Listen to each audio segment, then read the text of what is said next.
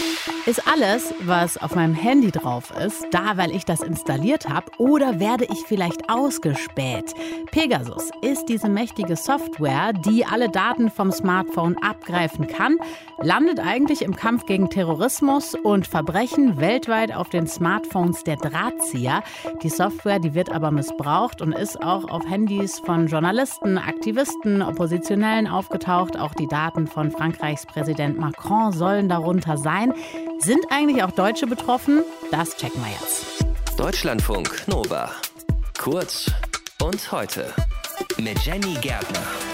Chats auslesen, Mikrofon aktivieren, Fotos heimlich runterladen oder auch die Banking-Apps einsehen. Das alles kann die Spähsoftware Pegasus. Eigentlich sollte sie Terroristen früh erkennen lassen, aber Recherchen von NDR, WDR, Süddeutsche und der Zeit haben gezeigt, es werden in einigen Staaten Menschenrechtsaktivisten ausgespäht. Aber auch Staatschefs, wie zum Beispiel auch der französische Präsident Macron, der soll betroffen sein. Jetzt stellt sich natürlich die Frage, passiert das auch bei uns in Deutschland? Florian Flade ist Journalist und hat an dieser Recherche mitgearbeitet. Florian, Fakt ist an dieser Stelle, diese Software, die darf in Deutschland Deutschland eigentlich gar nicht eingesetzt werden. Warum? Also es gibt in Deutschland sehr hohe rechtliche Hürden für den Einsatz von äh, solcher Software. Und soweit wir wissen, kann dieses Programm Pegasus weit mehr als die Gesetzeslage zurzeit erlaubt. Es ist einfach schlichtweg zu mächtig. In Deutschland gibt es nämlich zwei unterschiedliche Formen von Ausspähung, die man da unterscheidet, die Behörden vornehmen dürfen. Da gibt es einmal die Überwachung von laufender Kommunikation, also Chats zum Beispiel über WhatsApp oder Telegram. Das heißt äh, Quellentelekommunikationsüberwachung. Quelle, weil die Software das direkt an der Quelle, also auf dem Handy überwacht. Und dann gibt es die Online-Durchsuchung. Dabei werden Computer und Handys mit einer Software heimlich durchsucht. Also alle Dateien da drauf. Und diese Software Pegasus kann das nicht unterscheiden. Die macht einfach alles. Und das ist mehr, als die Ermittler in Deutschland dürften. Okay, damit haben wir also schon mal geklärt, was in Deutschland quasi nicht erlaubt ist oder erlaubt ist. Wer darf denn das eigentlich? Die Polizei darf das in Deutschland und zwar seit einer Gesetzesänderung im Jahr 2017 zur Strafverfolgung. Ähm, vorher durfte die das auch schon bei der Gefahrenabwehr, das heißt in Ausnahmefällen, wenn unmittelbare Gefahr droht, zum Beispiel Terroranschläge. Und vor ein paar Wochen, also kurz vor der politischen Sommerpause, hat der Bundestag auch eine andere Gesetzesänderung beschlossen. Jetzt dürfen auch Geheimdienste, also zum Beispiel der Verfassungsschutz, Spionagesoftware einsetzen, um verschlüsselte Chats mitzulesen. Das ist sehr umstritten. Deswegen hat die FDP-Bundestagsfraktion auch eine Klage eingereicht äh, beim Bundesverfassungsgericht in Karlsruhe. Die glauben nämlich, dass das verfassungswidrig ist. Du hast gerade von Ausnahmefällen gesprochen. Welche sind das?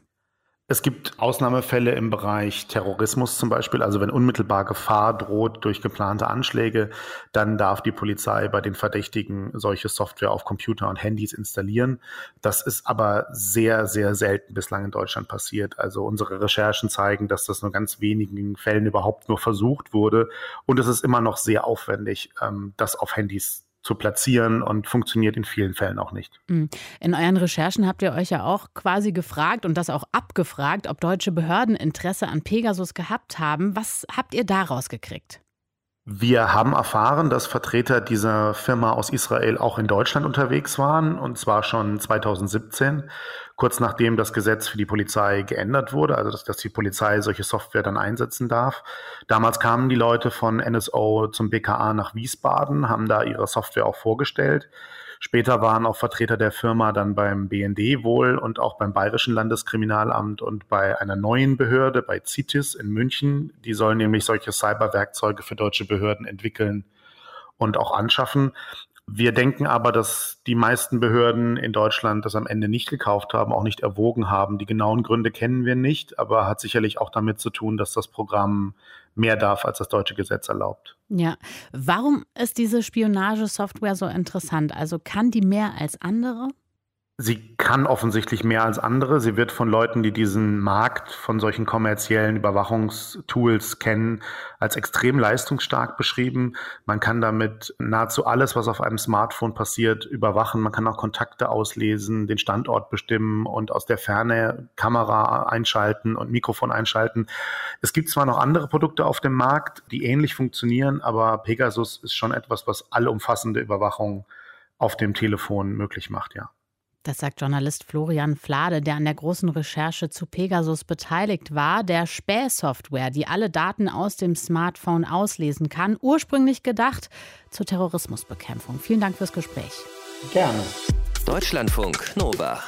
Kurz und heute.